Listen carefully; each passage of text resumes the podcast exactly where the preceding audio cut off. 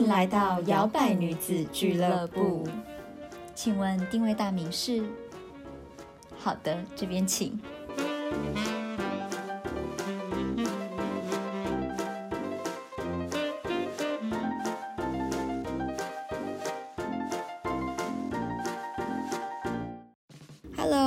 收听摇摆女子俱乐部，我是小朵，我是 Zoe。我们今天呢有呃一个跟沟通有关的主题，叫做解开成长过程的心结。爸妈，你们听我说，我觉得这是一个。过来人一直在学习，就是我觉得也成长过程也不一定是只有在你小时候啊，或者是你青少年。我觉得甚至到现在还是有很多成年人没有办法跟他自己成年的父母沟通。对。这是真的，对，就是还是会有。像我自己就很常在我的 IG 的线动上面，可能看到某个朋友又在那边大抱怨自己的父母怎样怎样，都听不懂自己在讲什么。不然就是发那种很无毒的文啊，就说什么哦，希望就是爸妈更了解我，或什么什么之类的。嗯，就一种嗯，大家都还有这种烦恼哦，就是有种觉得是很代沟吗？还是就是你永远你讲什么，你的爸妈都听不懂，或者是其实你的爸妈也永远都。没有办法去理解到底为什么你有这些想法，对，不觉得很奇怪吗？明明我们是在同一个屋檐下一起生活的人，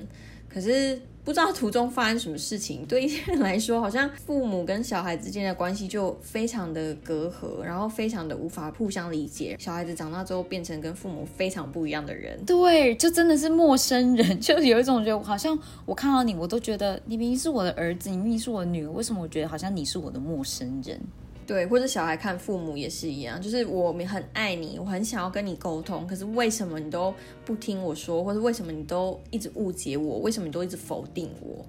对，这是大家的心里的痛点、痛处。真的，我觉得大家都应应该要来一起疗伤一下。对，你小时候有这样的过程吗？和父母和解？有。我有这种过程，就是那种我本来就是一个很不会表达的人。青春期的时候，我也都不会讲，我我是真的，我也都不会讲。然后有心事的时候，我妈都只会看着我，然后讲一句说：“你干嘛脸那么臭？”嗯，然后我就觉得心情不好写在脸上了，你为什么还要特别把它讲出来？然后我就觉得，就你知道那个心情又更差。但是我又觉得，就是算了算了，不想要跟你讲。可能很多青少年可能也都会有这种吧，或者是你有，大家也都会有，就是有一种啊，我讲你也不懂。对，对我讲了你也不懂，你没讲我怎么懂呢？你妈妈也是这样想。我觉得 对，都是有一个阶段性的，因为你小时候你觉得爸妈就是世界中心嘛，他们说什么你就会相信，然后直到。发现说，哎，去学校认识老师、认识同学，大家都有各自的想法，或是像现在可能大家都会使用手机，可能小朋友很早就会自己上网 Google 一些东西了，所以爸妈不再是这么有威严的时候，就爸妈不能叫你干嘛就干嘛的时候，你发现你自己可以反抗，你发现自己可以终于不用再听妈妈的话，九点就要上床睡觉，或是什么时候就不能看电视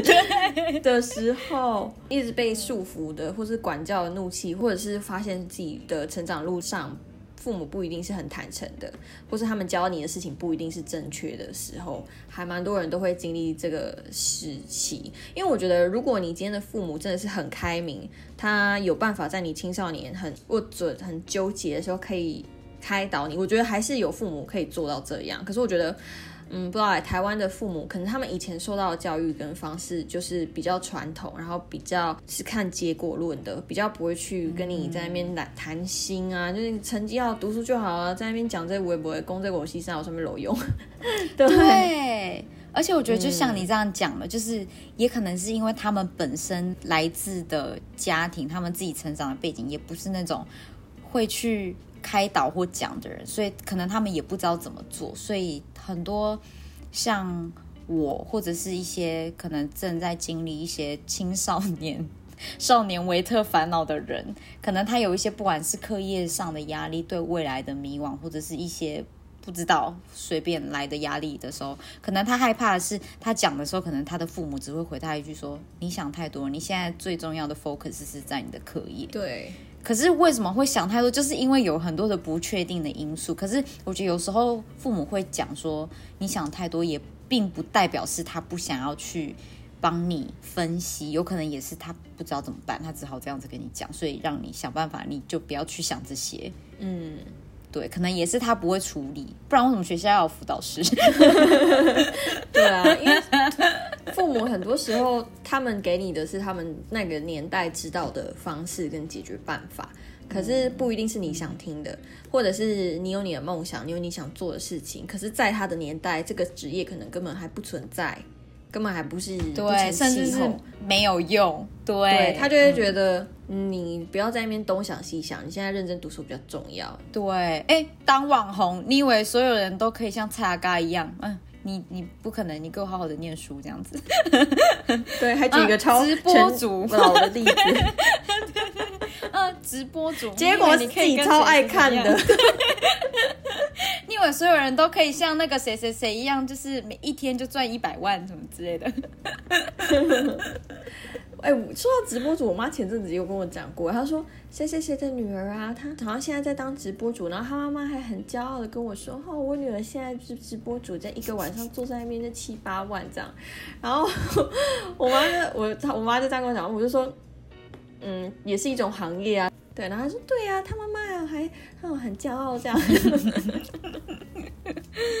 我觉得就是时代跟时代，每个时代都有不一样的问题，然后纠结不一样的地方。像以前可能对老一辈的人来讲，他只要这辈子踏实努力工作，他就可以买一栋房子。可是对我们年轻这一辈的人就。不是这样子啊！我们可能存一辈子的钱都不休假，我可我们可能还是没有办法，或是我们就要负担一辈子的房贷。嗯，可是他们的观念就会觉得说，就不应该一直租房子啊！你这样一直缴钱给房东，对这样，房子它最后还不是你的。可是对我们来讲，就是我如果赚钱要赚到什么时候，我才有办法 买一栋房子？哎，对耶，我倒不如就干脆花去一些我自己会觉得比较开心，我就出国，我就干嘛？我干嘛一定要有一一个对啊？就是这种观念上的不同。真的，我觉得真的是观念上面跟时代的不一样。就像你刚才讲的这样子，就是为什么国外 fire 思维很红的原因，就是年轻人想要提早退休。可是可能现在听在很多我们的那一辈家长眼里，就觉得你提早退休干嘛？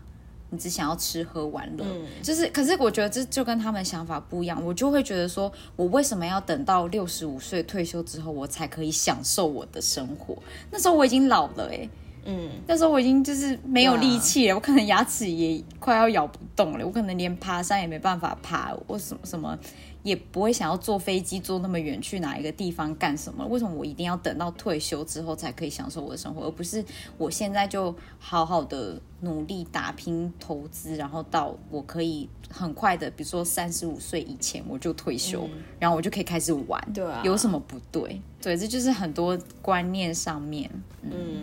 因为像我的话，我跟我父母也是有和自己的过程，尤其是跟我妈，因为我妈以前她是一个极度的控制狂妈妈，然后她就是真的是非常用她受到教育的那一个方法来教我跟我弟。就比如说对成绩上，她就非常严格，她自己没有被这么严格对待，可是她知道成绩很重要，嗯，所以就我跟我弟就是接受那种少一分打一下的教育啊，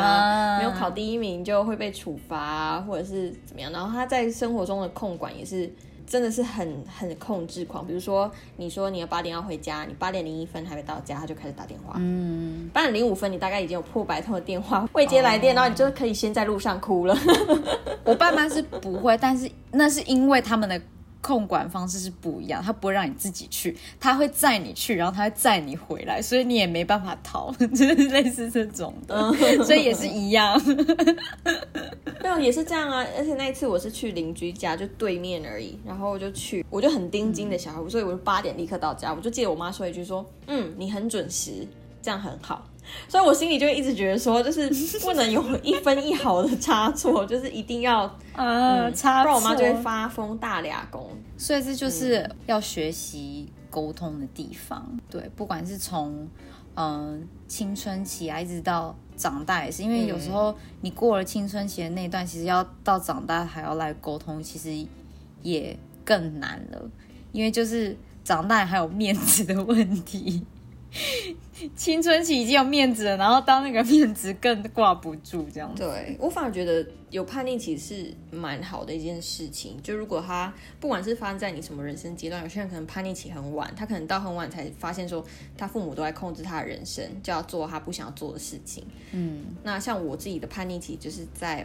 蛮早的，就是可能国中啊，然后高中还好，然后上大学又有一段，也不是叛逆，可是就是我更能。清楚表达我的想法，然后更能梳理出清楚说我要的是什么，然后跟他们不一样在哪里。然后我就记得，因为我有口才又很好，然后文字力又很厉害，我就传讯息给我妈。记得有一次我妈就跟我说，不代表你讲的。头头是道，或者你讲的有道理，就表示你是对的。就是他已经无法反驳我了，虽然我的很有逻辑、很有理论，然后讲的也很有系统，可能他也没有办法说什么不对。可是他就说不但有啊你就是对的，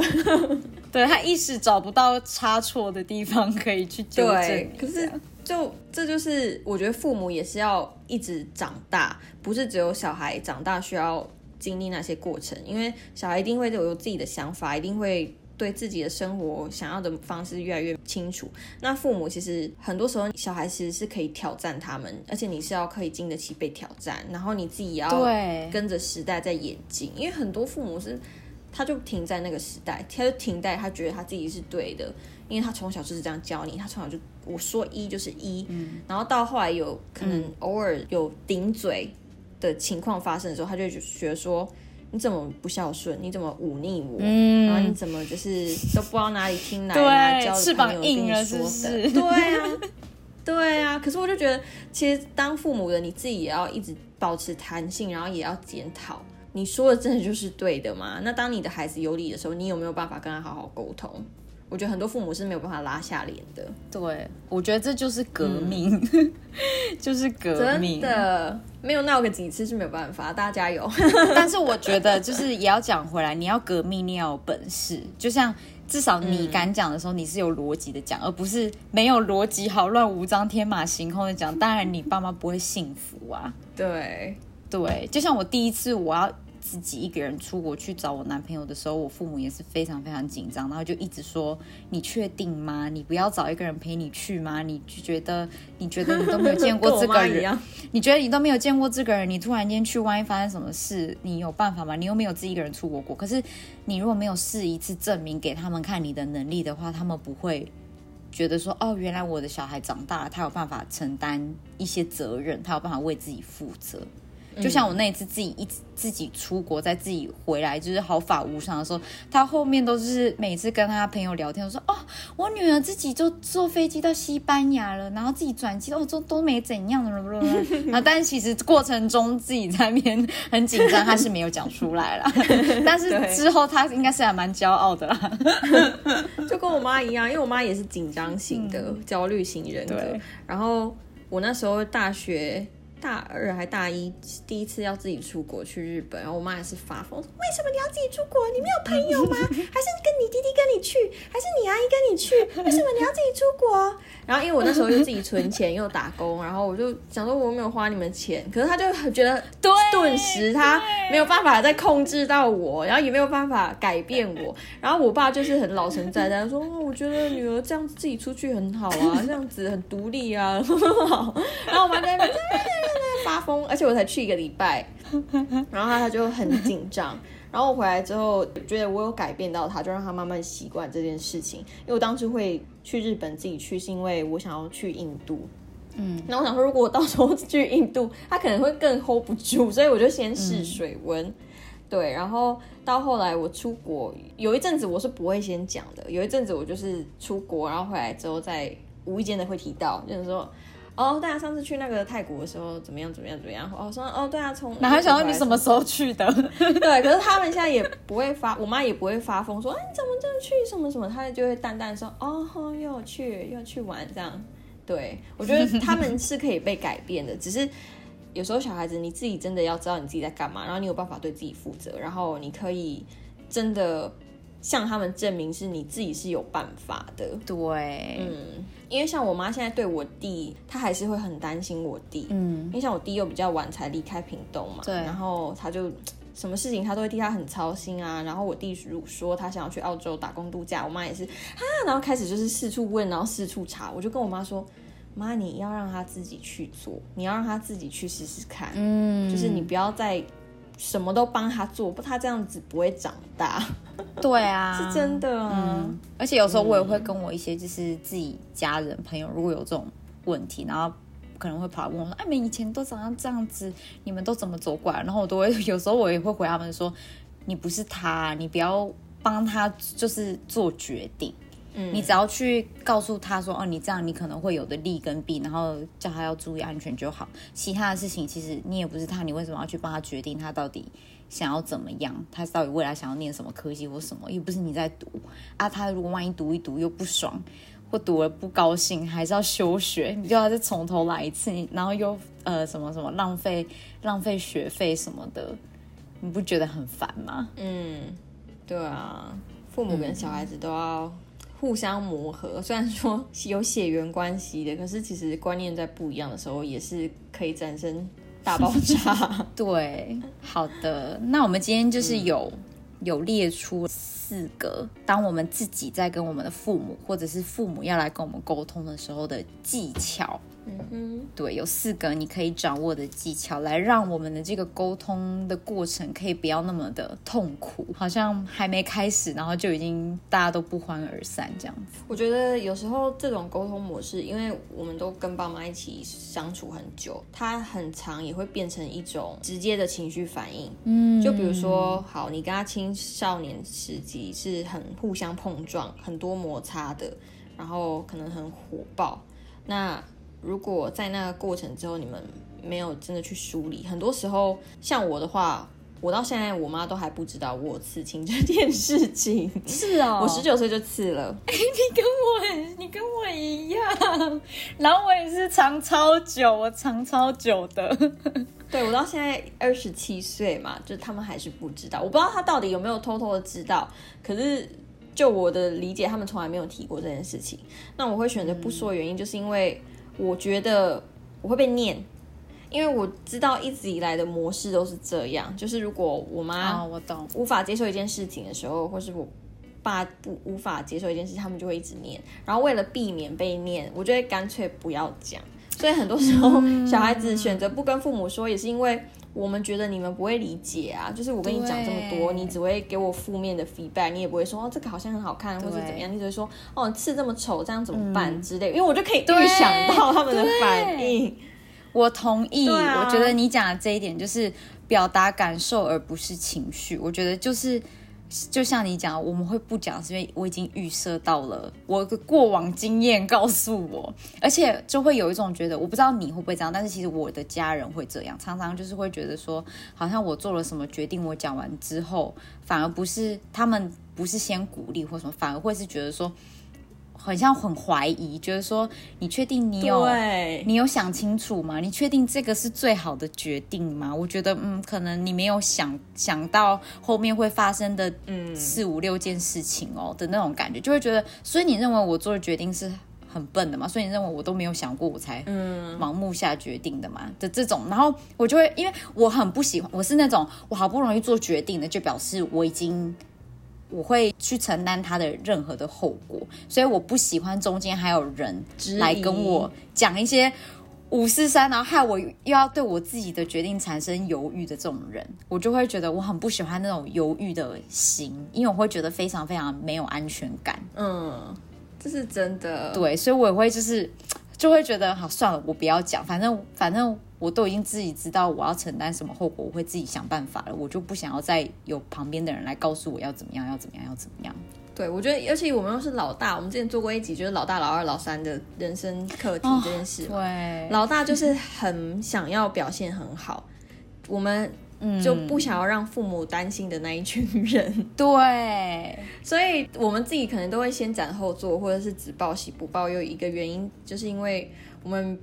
不太喜欢父母给我们一些不是很正面的 feedback。对，其实那个很痛苦哎，可能可能可能父母不这么觉得，可是其实对我们来讲很痛苦。很烦躁，很阿杂。我真的会用痛苦这这个字来讲，因为我真的会觉得，就是我为什么我不能有一次是被认同的感觉，好像都要就是被被洗脸、被质疑、被觉得说，嗯，我觉得好像这样不太好哎，什么的那种感觉。那就是哦，所以要你帮我做的决定才叫好吗？所以要你认可的决定才叫做对的吗？嗯，对，我觉得我妈在这方面进步很多。就是她以前她是非常紧张，就是你跟她讲什么，她就是一定先想到不好的，然后她就会跟你说哈，可是怎么样怎么样啊，什么什么什么什么嘞，然后她的紧张的情绪就会让我觉得很烦躁，我就觉得我事情已经够烦，你不要再让我更烦。对 对，然后。他在这部分，他就有慢慢比较进步。就比如说，我在跟他说一件事情的时候，如果我是很平静的跟他陈述事情、我的计划，然后他就会说：“哦，那哦。”我觉得他有意识到说，他的紧张会让小孩子觉得说他是不是做的不够好。所以他就现在会选择一些比较委婉的方式，就算他还是会担心，可是他就会尽量不这么像以前一样那么直接的就说哈这样子怎么怎么办啊那类的。对，直到最近一次，最近一次呢，是我跟我未婚夫在筹备婚礼，然后我们发现说台湾人跟英国人结婚非常非常的麻烦又复杂，就是手续非常的繁琐，近乎是不可怜，就是你还要回国回英国，然后在台湾什么，反正就很复杂。可是呢我要跟他结婚嘛，然后我就跟我爸妈讨论，然后我妈就说：“哦，那你在台湾登记的话，就哦，就是等明年的二月到八月之间，因为这样子哦，他他刚好过二十九。”啊，你刚好二十九之前，然后他又在意那些农历的事情，就是这些禁忌。因为我就被搞得很阿杂，我查完资料之后，我就跟他说：“妈，我们可能就是没有办法在那段时间结。那之后如果我们可以结婚的话就好了，就是不要太迷信。”因为这件事情已经很复杂了，然后他就说：“哦，是哦，那不是英国那边的迷信的话，那就是在英国那边就不用啦。但是哈，在台湾的话哈，还是要看一个好时辰，还是要。我就说，OK，深呼吸，然后他就去搜寻 Google，然后截图，第一个图就是。”我自己去 Google 的时候，第一个会找到的答案，你知道吗？我知道他想帮忙，可是你知道吗？就是 Google 对，然后他说，可是他这边不是说你可以那边登记吗？然后我就说，我就说你可以找到的，我都已经看过了，所以我们自己找就好。然后他就说收到，他说他要闭嘴。我觉得这是他的进步。对啊，就是因为要在这个。呃，沟通的过程中才会两边都找到说哦好，那我知道我什么时候应该要对退让，对，所以表达感受而不是情绪，因为我觉得情绪真的是会感染的。有时候别人会觉得说，为什么我今天做的这项决定还要受到你的情绪的干扰，然后最后变成你的情绪又左右了我的情绪，反而。没有人是开心的，嗯，真的。对，你可以表达你不耐烦、你生气，但是不是用你的不耐烦跟生气的情绪来表达你想要表达的事情。对，嗯，这也其实也是很多青少年啊。虽然你觉得你的爸妈一直在问你的课业怎么样，你觉得很烦，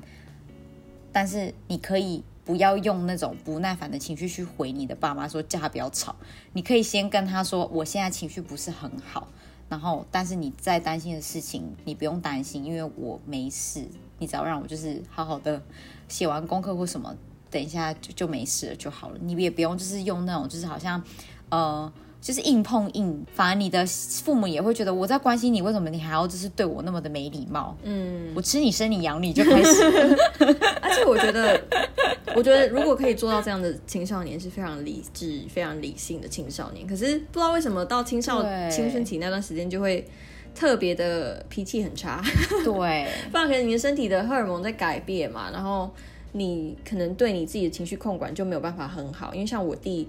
在他国中那段时间就是非常的火爆，他跟我妈在家照三餐干掉，我弟就会一直骂脏话，然后我妈可能只是叫他说，哎、下来吃饭了哦，或者哎、弟弟什么作业写完了没？他说他就直接大骂三字经之类的。那个时候我在高雄念书，所以我就每个礼拜周末才会回家，可是我每次在家里的那个氛围就是很差，随时就是很火爆。你好好哦，我是每天都要在那个氛围，可是就不知道那个火无名火到底是哪里来的，你知 对，我觉得家长也要去体认到说，因为我觉得也是因为台湾的教育环境真的很压抑，就是真的就是考试读书考试读书，所以请问谁回家了之后还想要再听到你跟我说叫我去写功课，叫我去念书？我今天一整天不是就在做这些事情吗？为什么你还要再提醒我？所以我反而会觉得，嗯，你可家长，我觉得宁愿你 focus 在其他事情，你可以问他说：“哦，我知道你今天在学校太累，要不要先来吃点心？要不要现在？”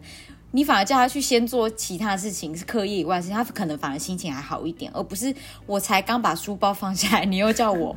把书包拿回房间，把书再洗澡拿出来，他可能会觉得说洗完下来念书了。对，就会觉得说天哪，你还要我怎么样？对，所以我觉得有时候互相理解也很重要。如果你知道他今天一整天经历的都是这些那么疲劳轰炸，你可能就不会想要在他一打开门回到家的时候才跟他说：“赶快现在上去写功课啦。”嗯，之类的，谁想要一听到这句话，真的是谁不会谁不会俩起来？真的，而且尤其青少年那段时间，真的就是课业压力又最大。我不知道现在啦，大概也还是没有差到很多。可是像我们那时候是在国中时期，那课业压力是很大的，对啊，每天就已经从早读到晚了，然后回家你也没有什么时间可以休闲娱乐，你也不能去看电视，也不能玩电脑玩多久，就是很沉闷、很苦闷的生活。嗯，其实，嗯，小孩子那个时间也相对比较敏感啊，又加上生理的改变，然后同才之间那时候又很 care 同学怎么样怎么样啊，学校发生的事，所以父母真的在那段时间要比较包容，会有耐心一点的对去跟他们沟通。嗯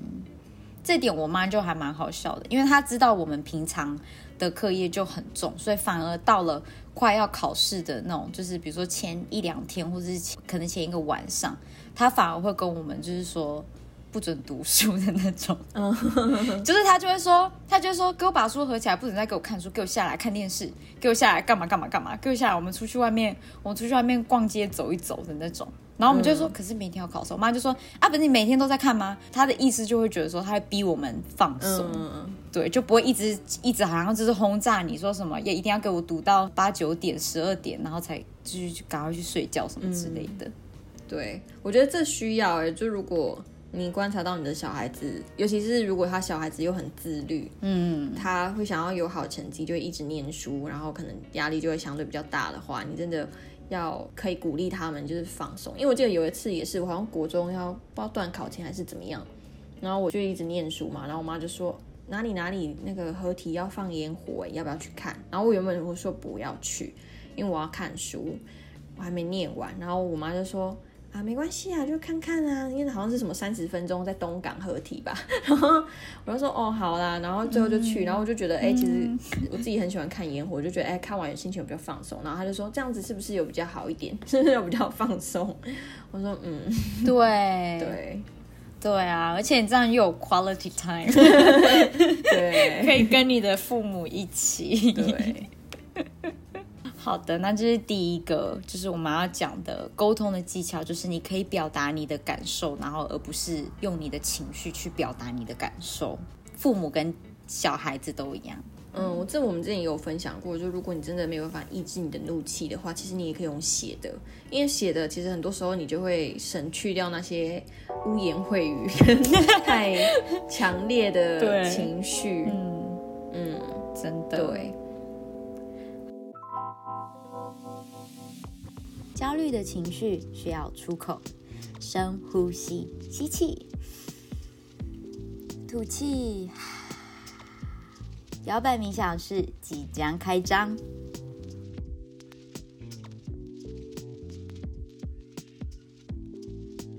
然后再来第二个是表达需求，而不是抱怨。嗯，我觉得这在大家的家庭应该都还蛮常遇到这件事情的。就可能你分享你自己今天的一整天啊，可是你爸妈可能看到只是说哈，你怎么今天又被老师念那类的，就是你明明一天一整天很开心，说我今天那个考试考数学我考了九十八，哎，他说哈怎么只考九十八？对，哎，两分是错在哪里？对，就有这种，就是好像永远什么都都不。不够好，什么都不对的感觉，而不是先了解说，哦，原来他现在在可能有发出一些求救的讯号，比如说，哦，我的课业真的没有办法，我需要你的帮忙或什么之类的。可能他真的，或是他其实在分享他的喜悦，对，结果你觉得很烂，对，你觉得很烂，到底是为什么？对啊，亚洲小孩真是太辛苦了，真的哎，而且有一些小孩或者是我们自己成长过程中，当你每次都一直知道说，哦，我讲了这件事情，我的父母一定会说，哦，你又怎样，你又怎么样怎么样的时候，真的就会变成他越来越不想要讲，对他越来越压抑，就觉得算了，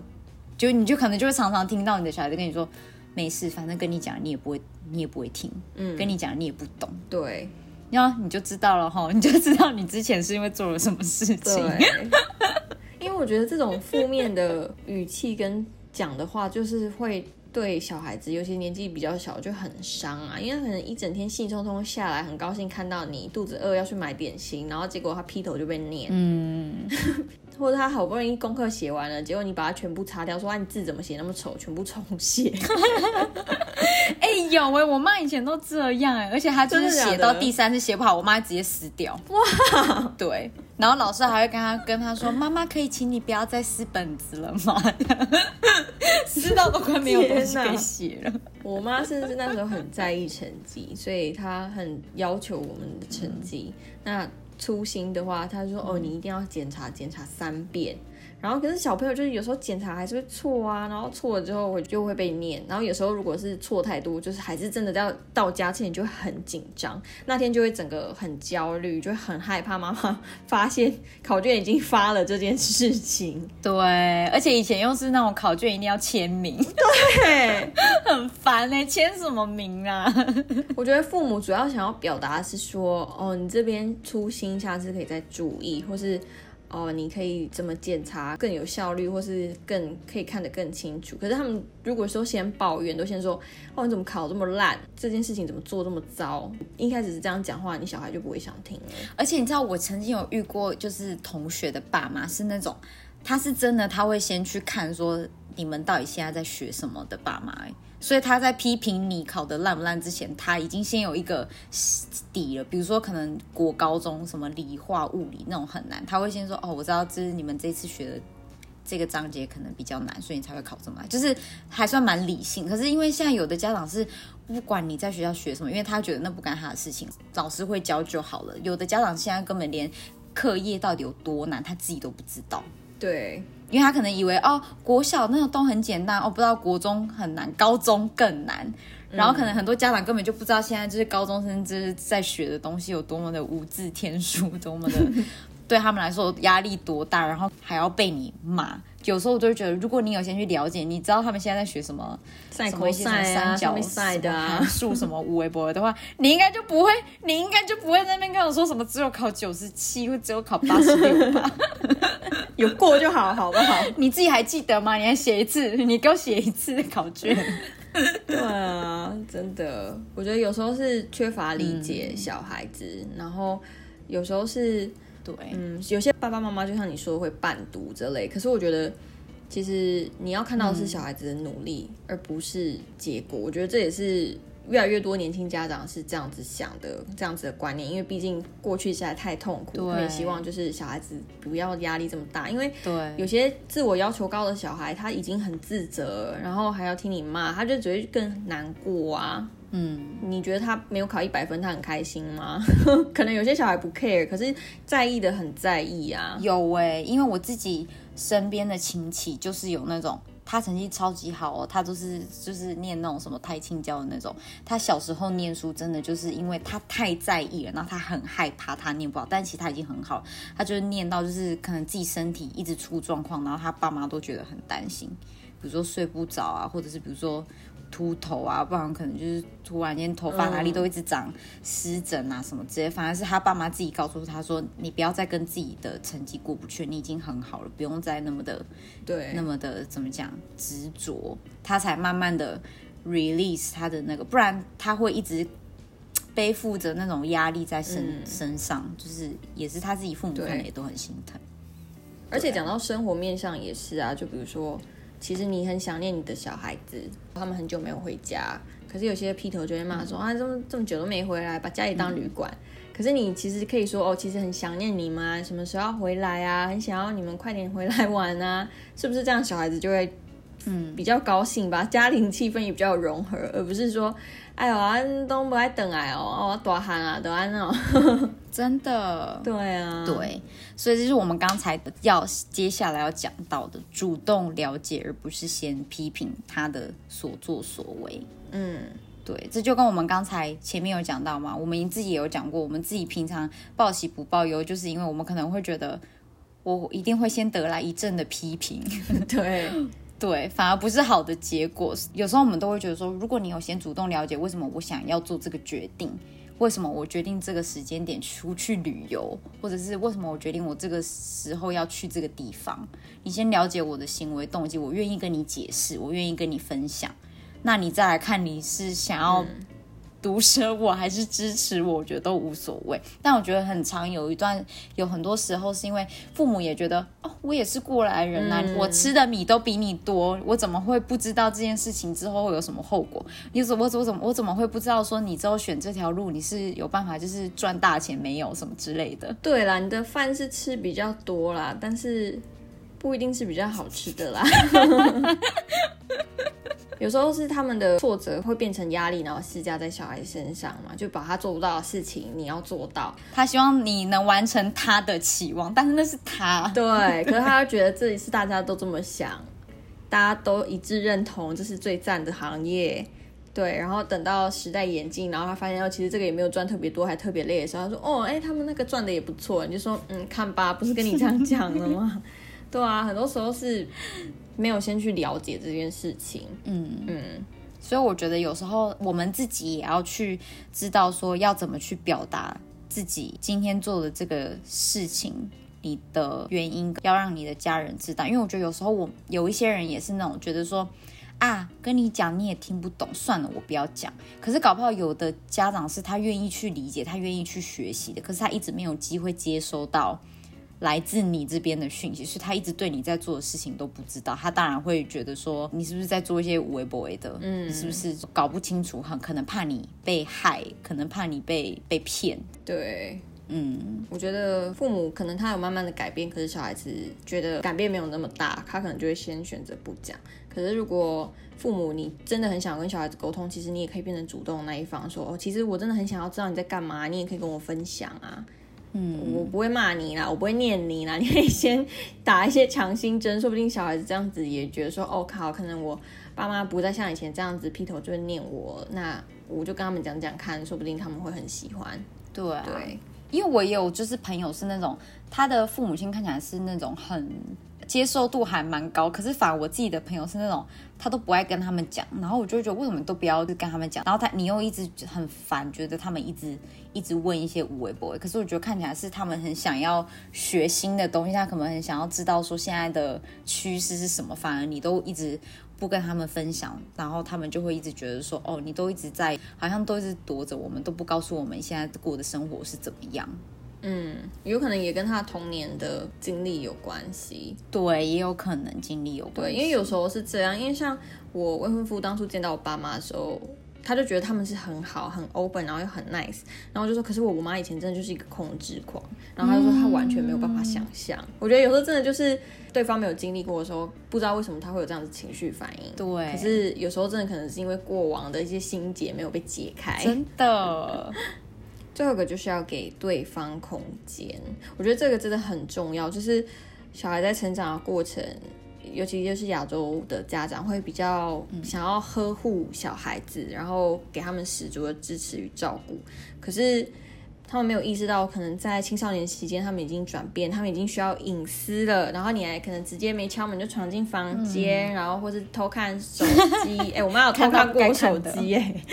在我国中的时候，我妈有检查过书包哎，我妈也有，就是偷看我写日记呀、手机呀，而且她可能还不会让我知道，我只会突然就莫名其妙被骂。那你怎么会知道？以前不是有那个有锁的吗？要买那个有锁的，原来那个是要拿来防妈妈的，不是防别人。对，是吗？不是防人家偷窃。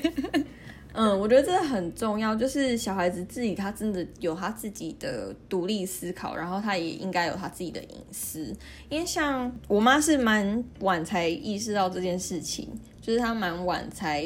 不太介入我的生活，不然她以前真的就是她什么都要管，她什么都要知道，就我什么都不可以不告诉她，这样不可以藏。嗯，对。然后可是像我未夫的姐姐。他们我就发现他们的教育方式真的是很不一样，像他们小孩现在都是大概三四岁嘛，可是从一岁的时候，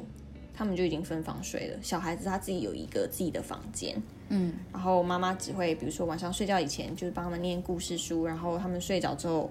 他就自己睡觉了，可是我发现很多台湾爸爸妈妈不是，他们爸爸妈妈会陪睡，嗯，跟他们睡在同一间房间，然后可能担心他们有什么差错，出什么事情吧。可是就到了年纪很大，可能他们都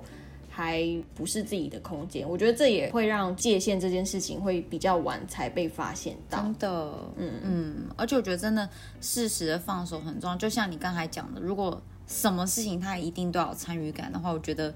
这也会形成一个阴影。有时候你长大之后，你突然间觉得你有一些事情好像你可以自己决定，而不需要什么都跟对方讲，或者是跟家人讲。然后你反而不讲的时候，你会有罪恶感呢？对，会耶，就是你会有那种罪恶感，讲说，所以我不讲，表示我在骗他们嘛，表示我偷偷来做什么事情嘛。可是我觉得好像不用啊，有因为你自己有时候想，你自己在看你自己的父母跟阿公阿妈。他也没有什么超多秘密的好不好？那为什么我也要？为什么我也要什么事情都要告诉你的那种感觉？有没有？嗯，他们自己也都不讲的啊，就是可能知道如果阿公阿妈会念的部分，他们就绝对不会让他们知道。对啊，就是我的意思是说，至少成长到了一定的阶段，他也有他自己的生活了，他可以有他自己，他也是大人了，他基本上他已经知道要怎么自理。如果不是那种太牵扯到什么犯罪啊什么的事情的话。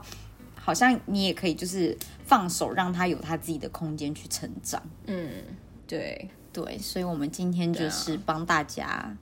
统整了一下四个沟通的一些技巧。不管你是到现在跟我们一样的年纪了，二十几岁还在学习解开心结的这个过程，都希望你们可以就是。有觉得有一点受用，也希望是下一次你回去再看到你的父母的时候，可以比较容易侃侃而谈，比较容易可以好好的分享你现在正在做的事情，或者是你未来的规划也好。就算你还没有准备好要分享，至少你也可以更同理他们，就更了解他们的思路是怎么样的，他们讲的话真正的意思到底是什么。他们可能讲不动听的话的时候，你不会再这么往心里去，因为这就是。长大的好处啊，你可以更理解他们，对，所以我觉得，嗯，一直挖掘自己是一个很棒的方式，就是不管是在关系上面，或是跟你的家人长辈之间。对，所以希望今天这个主题呢，有帮助到大家解开心结喽。耶！那希望如果你对呃沟通还有其他想要听的主题的话呢，也可以呢在节目的下方留言给我们，或者是到摇摆女子俱乐部的 IG 上面点选连接，然后找到听众来信，你就可以留言告诉我们你任何其他有想要听的主题都可以哦。嗯，好啦，下次再见喽，拜拜，拜拜。还喜欢今天的口味吗？好的，欢迎帮我们打新评分。摇摆女子俱乐部期待您再次光临。